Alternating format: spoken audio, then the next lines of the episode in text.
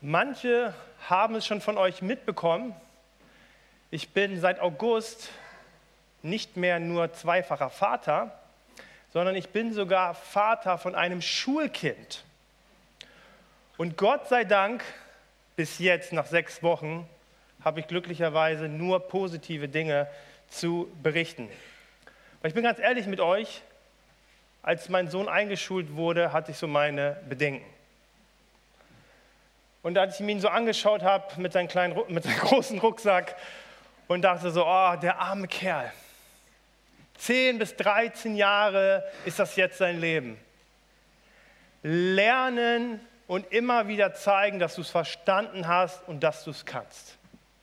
Und ich muss dazu erwähnen, dass meine Grundschulzeit so rückblickend, früher habe ich das nicht gepeilt, äh, nicht so die einfachste Zeit war und dass deswegen auch mein Blick durch etwas Ängstliches und auch ein Stück weit Negatives beeinträchtigt war. Aber mein Sohn liebt Schule. Mein Sohn blüht darin auf.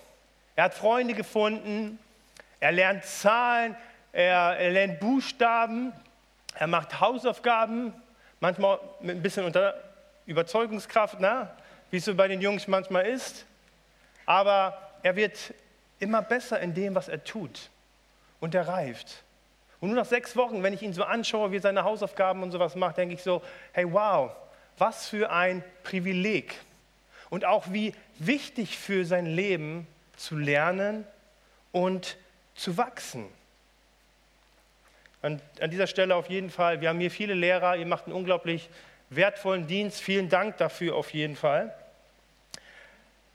Aber das, was für meinen Sohn gilt, wir haben es auch heute Morgen schon bei der Kindersegnung gehört, hey, das gilt doch auch uns.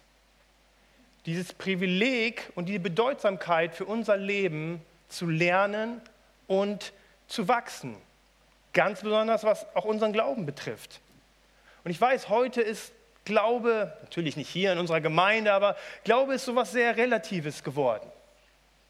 Herr, jeder glaubt, was er möchte, jeder glaubt so, wie es ihm oder ihr passt. Und heute höre ich ganz oft so, ach komm, Hauptsache er hat Jesus lieb, oder? Kennt ihr das? Hey, es ist schön, Jesus lieb zu haben, aber die Frage ist, ist das Glaube? Ist das Glaube oder steckt da noch viel mehr drin? Und lass uns mal hineinschauen. Warte, ich muss ihn erstmal anmachen. Was Jesus dazu sagt. Wir finden diese Stelle in Matthäus 28, die Verse 18 bis 20. Jesus trat auf, also Jesus war seine letzte Ansprache, er war bereit, in den Himmel aufzufahren, das waren seine letzten Worte. Jesus trat auf sie zu und sagte, Gott hat mir unbeschränkte Vollmacht im Himmel und auf der Erde gegeben. Darum geht nun zu allen Völkern der Welt und macht die Menschen zu meinen Jüngern und Jüngeren. Tauft sie im Namen des Vaters, des Sohnes und des Heiligen Geistes und lehrt sie alles zu befolgen, was ich euch aufgetragen habe. Und das sollt ihr wissen. Ich bin immer bei euch, jeden Tag bis zum Ende der Welt. Das ist der große Missionsauftrag, den, mit dem uns Jesus nicht ganz alleine zurückgelassen hat, aber zurückgelassen hat. Und Jesus hat eine ganz klare Aussage und eine ganz klare Zielsetzung für den Glauben, Macht zu Jüngern. Also wir sollen Jünger werden und Jünger machen. Und wenn wir uns das griechische Wort ein bisschen genauer betrachten, dann werden wir feststellen, dass das ein Tätigkeitswort ist und so viel, man kann das so auch übersetzen, in die Schule nehmen. Also wir sollen Menschen in die Schule nehmen. Also ein Jünger Jesu zu sein, ist für Jesus etwas sehr oder vollkommen zentral und elementar für unser Leben mit ihm. Und ich glaube, dass wenn wir diesen Begriff Jünger, Jüngerschaft neu für uns entdecken oder auch vielleicht heute zum ersten Mal hören und entdecken, dass es unserem Leben wieder eine völlig neue Ausrichtung geben kann. Und deswegen tut es uns gut, wenn wir diese Begriffe, die für uns manchmal so standardmäßig klingen, Jünger, klar weiß ich, dass wir sie nochmal genauer betrachten und schauen, hey, wie sieht es eigentlich in unserem Leben aus? Welche Relevanz hat Jüngerschaft eigentlich in meinem Leben? Und wisst ihr, wir können nämlich viel christliches Zeug machen. Wir können wie heute, wir können sonntags in die Kirche gehen, wir können lernen, christlich zu reden, christliche Antworten zu geben, wir können christliche Sachen tun, auch richtig viele gute Dinge tun, ohne Jünger Jesu zu sein. Aber wie gut, dass Jesus uns berufen hat, seine Jünger zu sein. Und deswegen wollen wir uns das heute und die nächsten Wochen auch intensiver anschauen. Was ein Jünger jedenfalls hat, ist ein Anfang. Das darfst du schon mal mitnehmen. Ein Jünger hat einen Anfang. Und vielleicht bist du christlich aufgewachsen, hattest dieses Vorrecht, Jesus und Gott ganz früh so in deinem Leben zu hören. Aber irgendwann wirst du diesen Moment in deinem Leben gehabt haben, da hat Jesus dein Leben gekreuzt und ist deinem Leben persönlich begegnet. Und das kann ganz unterschiedlich aussehen. In einem Prozess oder wie bei Paulus wurde es vom Pferd geschmissen. Aber diesen Moment gibt es im Leben. Und diesen Moment hatten auch die Jünger und an diesen Anfang wollen wir mal hineinschauen. Wir finden den Text, den wir uns heute anschauen, in Johannes 1, die Verse 35 bis 39. Am nächsten Tag stand Johannes, also es war der Johannes der Täufer, an derselben Stelle und zwei von seinen Jüngern waren bei ihm. Als er Jesus vorbeigehen sah, sagte er, seht dort das Opferlamm Gottes. Die beiden hörten es und gingen Jesus nach. Jesus drehte sich um, sah, dass sie ihm folgten und fragte, was sucht ihr?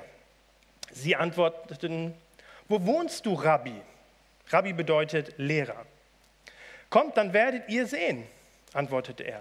Sie gingen mit ihm, sahen, wo er wohnte und brachten den Rest des Tages, verbrachten den Rest des Tages mit ihm.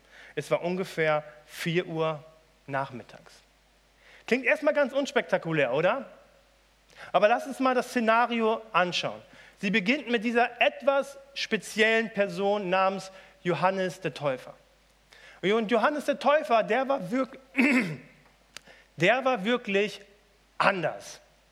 Und man würde auch sagen, ein bisschen seltsam. Und mit seiner Stimm, äh, strengen Stimme rief er aus, tut Buße. Das war seine Botschaft, tut Buße. Und trotz dieser harschen Worte standen Menschen um ihn herum und hörten ihm zu. Irgendwie spürten sie etwas. Irgendwie dieses Gefühl, dass in ihrem Leben etwas fehlt und dass er Dinge sagt, die es schien, sie abzuholen. Dieser Wunsch nach Veränderung. Dieser Wunsch, dass Dinge anders sein können, als so, wie sie gerade lebten. Und es waren zwei Männer bei ihm. Es waren Andreas und Johannes.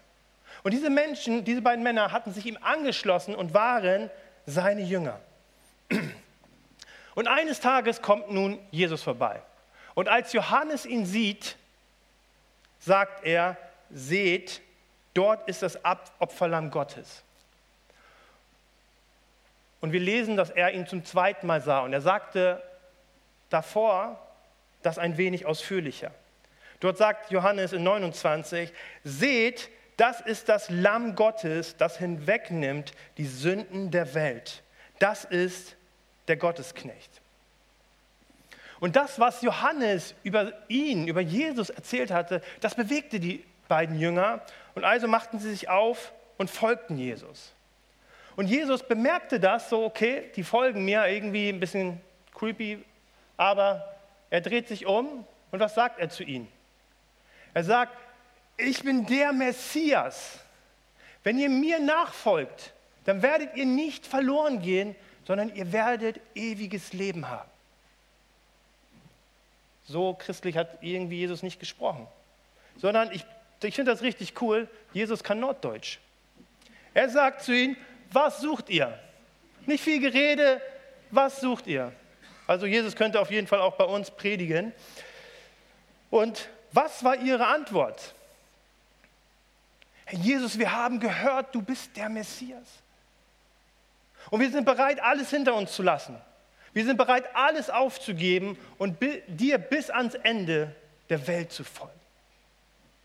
Auch das lesen wir nicht, sondern auch sie, ganz stumpf, hey, wo wohnst du? So irgendwie Jugendsprache, ne? Was suchst du? Wo wohnst du? Irgendwie so total ein unchristliches Gespräch. Ich meine, wenn wir vor Jesus stehen würden, vor dem Sohn Gottes, hey, was würden wir für Fragen stellen? Theologisch und großartig. Aber sie fragen, wo wohnst du? Und ich stelle immer wieder fest, dass wenn Menschen sich mit Jüngerschaft oder Nachfolge beschäftigen, es sehr schnell um ethische Fragen geht oder sehr spezielle Ansichten. Ich erinnere mich an eine Situation, so als, als auch als Jugendleiter, ehemaliger Jugendleiter, hat man das Vorrecht, auch junge Menschen zu begleiten. Und ich erinnere mich noch an die Situation, wo ich mit einem jungen Mann zusammen saß und er sagte, ich bin bereit, mein Leben Jesus zu geben. Und wir haben Übergabegebet gesprochen. Ich sagte, yes, let's go. Und dann waren wir fertig mit dem Gebet. Er war ganz berührt, so nicht von mir, von Jesus. Und dann war seine erste Frage, er hat natürlich auch eine Geschichte, so der junge Mann gehabt.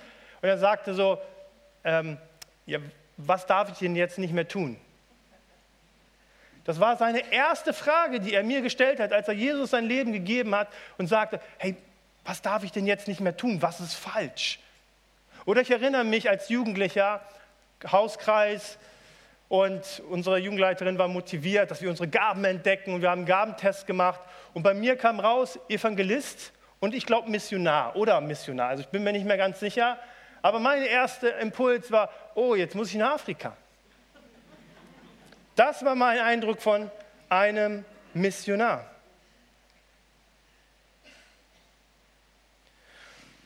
Wisst ihr, wir haben nicht selten sehr spezielle Vorstellungen von Jüngerschaft. Oder wir gehen auch sehr schnell von sehr extremen Dingen aus, die uns sehr oft total überfordern und uns schnell daran hindern, überhaupt einen Schritt zu gehen oder es, oder es zu versuchen.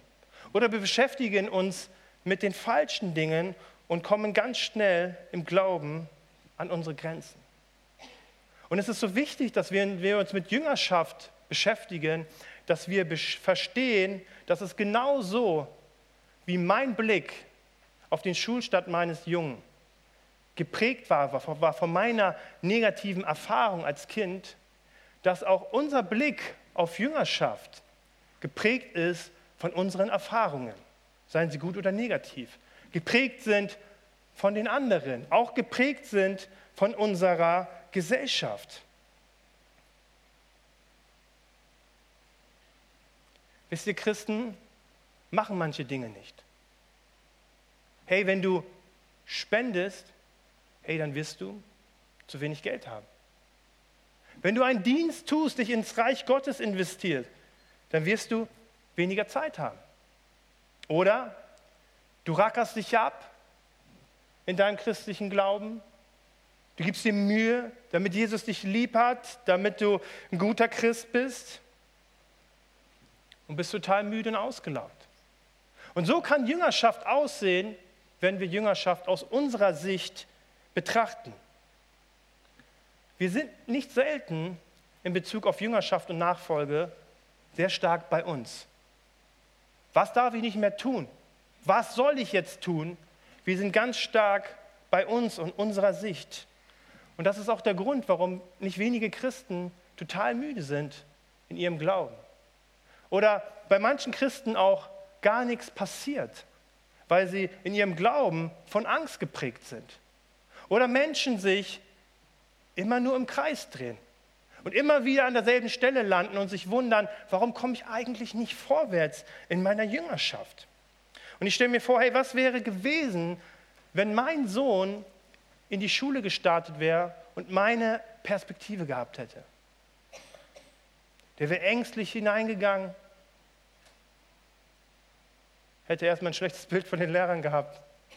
Aber das Bild hat sich verändert, liebe Lehrer, ja. Aber mein Sohn konnte glücklicherweise die Erfahrung machen, dass Schule so anders aussehen kann, als wie ich es erfahren habe. Und wie viel mehr kann Jüngerschaft dann in unserem Leben bewirken, wenn wir einen neuen Blick dafür bekommen, als der, von dem wir geprägt wurden. Eine andere Sicht auf Jüngerschaft. Hey, wenn Jesus uns berufen hat, Jünger zu sein, dann muss da doch etwas drin liegen, was uns freisetzt, was uns vorwärts bringt, wie meinen Sohn. Also wie können wir einen neuen Blick dafür bekommen? Und ich habe es gerade eben schon gesagt, so stumpf diese Frage auch von den beiden Jüngern ist, sie ist ziemlich gut.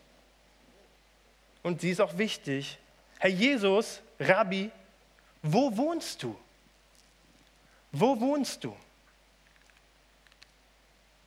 Sie fragt, Herr Jesus, wo ist dein Platz?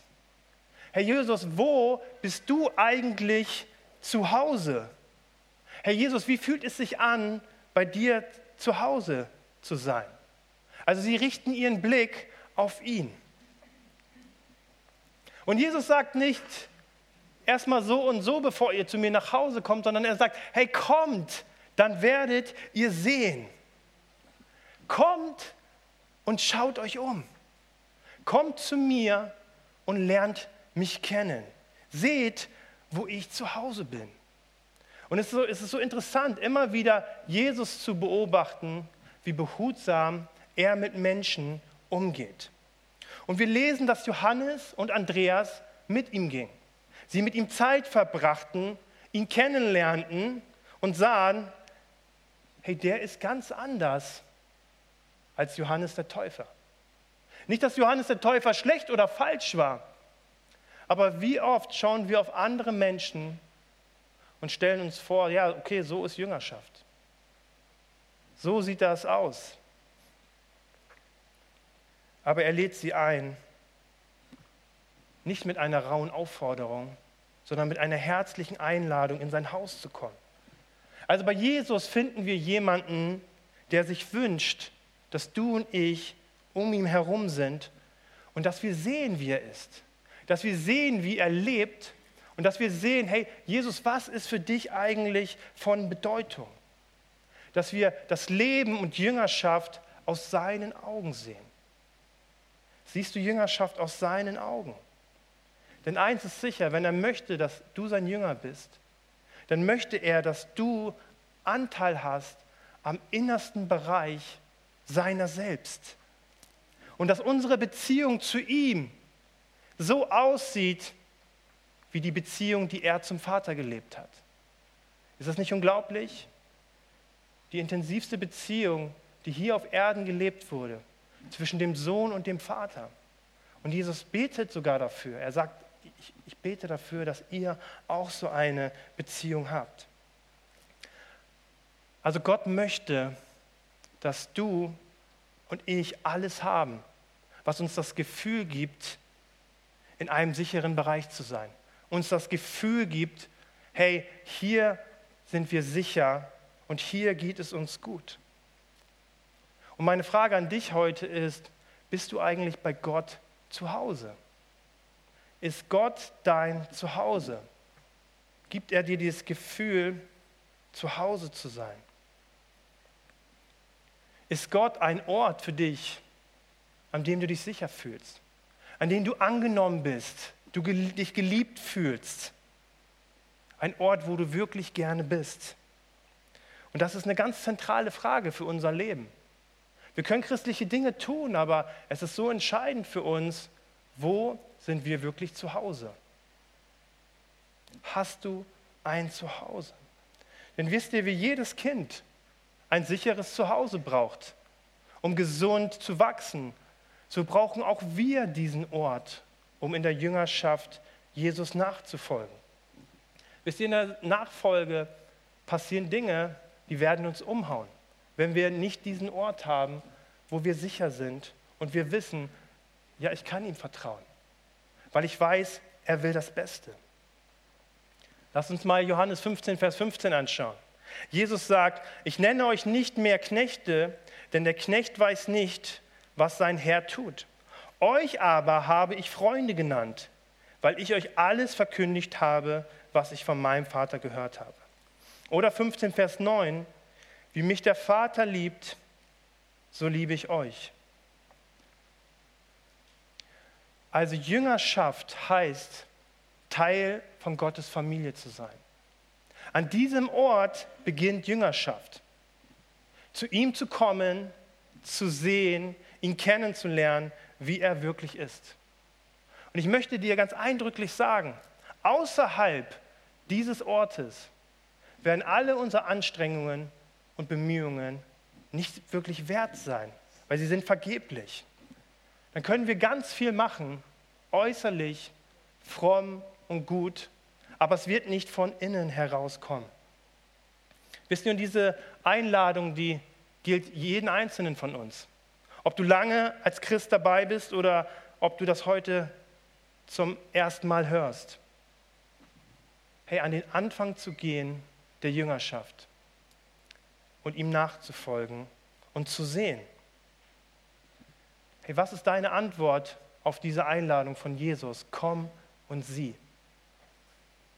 Sagst du, hey Jesus, ich weiß das schon, aber ich bin gerade so beschäftigt. Was ist deine Antwort, wenn Jesus heute Morgen zu dir sagt, hey, komm und sieh. Komm und sieh, was Jüngerschaft aus meiner Sicht ist. Komm und sieh, wie das Leben aus meiner Brille sich anschauen lässt. Wie gehen wir mit dieser Einladung um? Johannes und Andreas zeigen uns drei ganz wesentliche Schritte und die möchte ich noch kurz mit euch teilen. Der erste Punkt ist hören. Also Jesus Einladung zu folgen bedeutet, auf Menschen wie Johannes dem Täufer zu hören. Johannes der Täufer sagte, hey, sieh das Lamm Gottes. Und das war für sie der Anstoß, Jesus nachzufolgen. Und diese Erzählung zeigt uns, dass wir Menschen in unserem Leben brauchen, die uns Jesus zeigen, die uns auf Jesus verweisen, weil wir aus uns selbst nicht Jesus so einfach finden können. Hast du Menschen in deinem Leben, die auf Jesus verweisen? Hey, Andreas und Johannes zeigen uns, wie wichtig es ist und die Notwendigkeit ist, dass wir Menschen haben, die uns Jesus zeigen.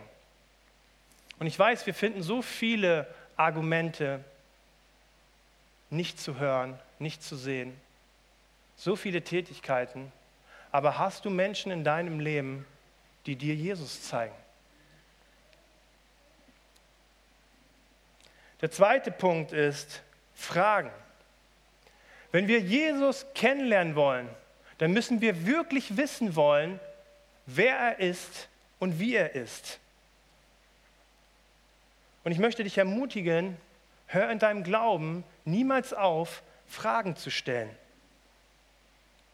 Wir denken ja oft, wir wissen, wie es funktioniert. Wir denken oft, wir kriegen das meiste schon hin, wie es funktioniert. Und gerade das ist oft ein Zeichen, dass wir geistlich eigentlich noch total Kinder sind. Wenn wir denken, wir haben es geistlich verstanden. Hey, ich bin jetzt ein reifer Christ, ich weiß, wie die Dinge funktionieren. Wisst ihr, mein äh, Gott zeigt mir in den letzten sechs Jahren, ganz viel durch meine Kinder, spiegelt mich ganz viel, wie es in meinem Leben eigentlich so aussieht. Ich habe ja gerade eben schon gesagt, mein Sohn muss Hausaufgaben machen. Ne? Da muss er eine ganze Seite sechs, Sechsen schreiben oder Siebenen oder so. Ne? Und ich fühle das voll, dass das voll langweilig ist. Ne? Aber er macht das zweimal und denkt, hab's jetzt verstanden. Oder wenn ich mit ihm Fußball spiele, ich will ihm ein paar Sachen zeigen. Nee, nee, nee. Der weiß, wie man Fußball spielt. Und ich denke so, diese Rotznase, wie kann er mit seinen sechs Jahren auf die Idee kommen, zu denken, er wüsste, wie es funktioniert? Ich bin sein Vater. Ich habe sechsmal so viel Lebenszeit wie er. Wie kommt er auf die Idee zu meinen, er wüsste, wie es funktioniert? Er ist so stur. Und dann zeigt mir Gott, aha, der ist stur. Hey, bei dir sieht das gar nicht so anders aus. Ich denke, ich wüsste, wie der Glauben funktioniert, wie es um meine Beziehung zu Jesus steht und hey, ich habe oft gar keinen Schimmer. Hey, und wie komme ich mit meinen 35 Jahren auf die Idee zu wissen, wie Gott funktioniert? Dieser große Gott, was er für mein Leben hat, das schon wirklich verstanden zu haben. Und es ist so wichtig, an diesem Punkt setzt Gebet an. Hey, zeig mir, wer du bist. Ich habe es nicht verstanden. Ich habe Fragen. Ich habe nicht auf alles Antworten. Zeig mir, wer du bist, damit ich verstehe, wie Jüngerschaft bedeut, äh, was Jüngerschaft bedeutet. Der Johannesschreiber hat später auch einen Brief geschrieben und er leitet den folgendermaßen ein. Wir haben ihn mit unseren eigenen Augen gesehen, mit unseren eigenen Ohren gehört und mit unseren eigenen Händen berührt. Hey, und genau das wünscht sich Gott für unser Leben.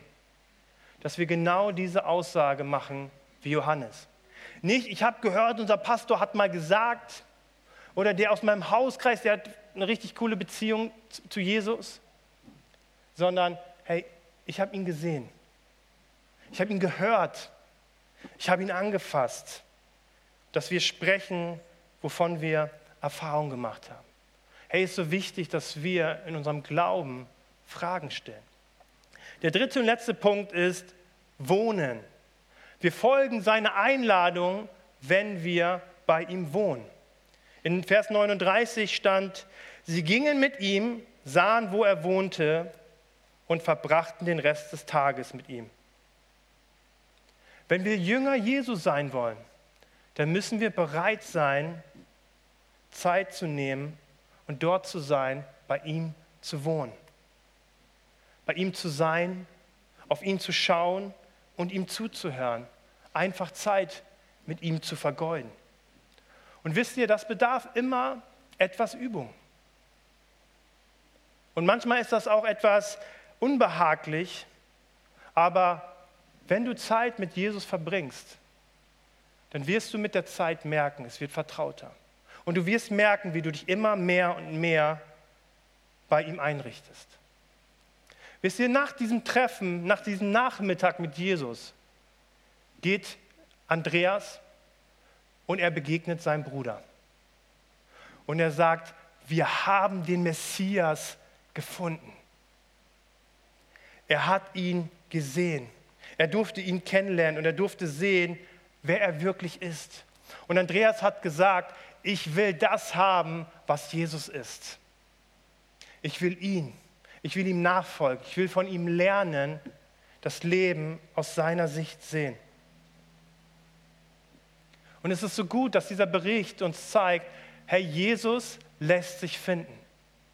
Das ist nicht für irgendwelche Special-Konsorten gemacht, sondern er, lehnt, er lädt uns ein, hey, in dieser feindseligen Welt, in dieser Welt, die so viel von Wettbewerb geprägt ist, hey, dass du und ich ein Zuhause haben. Ein Ort, an dem wir sicher sind. Ein Ort, in dem wir wissen, wir können lernen, wir können wachsen, weil Gott einen guten Plan für uns hat. Herr Jesus lädt uns ein. Ich möchte dich nochmal fragen, hörst du eigentlich in deinem Leben? Hörst du auf Menschen, die auf Jesus zeigen? Stellst du eigentlich Fragen in deinem Leben im Gebet? Oder arbeitest du nur Dinge ab, tust deine christlichen Sachen? Und bist du bei Jesus? Wohnst du bei ihm? Hey, wenn wir diese drei Schritte von Andreas und Johannes immer wieder für unser Leben in Anspruch nehmen, dann können wir dort hineinwachsen. Aber eins musst du dir bewusst sein, es ist ganz anders als das, was dir vertraut ist. Weil der Ruf Jesus, ihm nachzufolgen, es ist ein Ruf weg vom Ich hin zu Gott. Es ist der Ruf, den eigenen Platz zu verlassen, um Gott zu finden und ihn zu der Mitte meines Lebens werden zu lassen. Wisst ihr, wenn wir ihm nachfolgen, dann lassen wir Vertrautes los, damit etwas Neues kommen kann. Und das können wir nur, wenn wir bei ihm unser Zuhause finden. Wenn du ein Jünger Jesu sein willst und du hast nicht dein Zuhause bei ihm, dann wird alles, was auf dich zukommt, etwas sein, vielleicht, wo er dir was nimmt, wo er dich fordern wird oder überfordern wird. Aber wenn du bei Jesus dein Zuhause hast, ihn siehst, wie er wirklich ist, was er für dich hat, dann können wir auch Jüngerschaft leben, weil wir das Vertrauen haben, dass er es gut mit uns meint. Die Band darf gerne schon auf die Bühne kommen.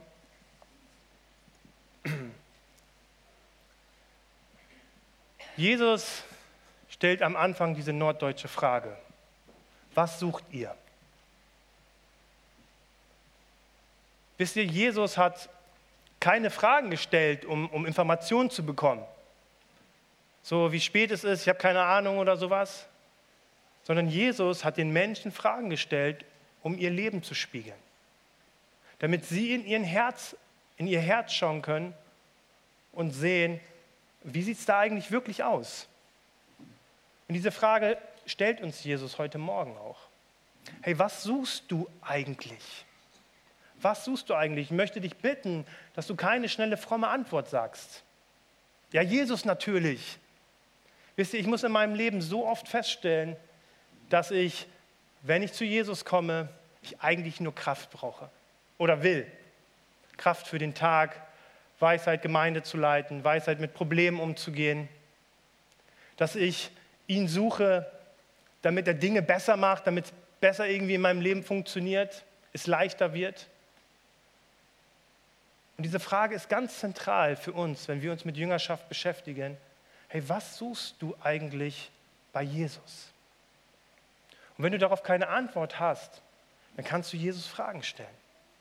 Dann kannst du Jesus fragen, hey, zeig mir, wie es in meinem Herzen aussieht. Zeig mir, wie es um mir, äh, bei mir um Jüngerschaft bestellt ist. Ob ich dir wirklich nachfolge oder ob ich nur an dich glaube.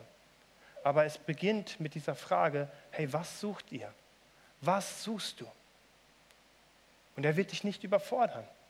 Er sagt nicht, gib alles hin, nimm dein Kreuz auf dich, sondern er lädt dich ein. Er lädt dich ein und sagt, komm und siehe. Komm und siehe, wer ich bin. Und ich werde dir zeigen, was als nächstes kommen wird. Und dazu möchte ich dich einladen. Wir wollen jetzt noch ein Lied singen. Und ich möchte dich bitten oder dich ermutigen, diese Frage für dich mitzunehmen.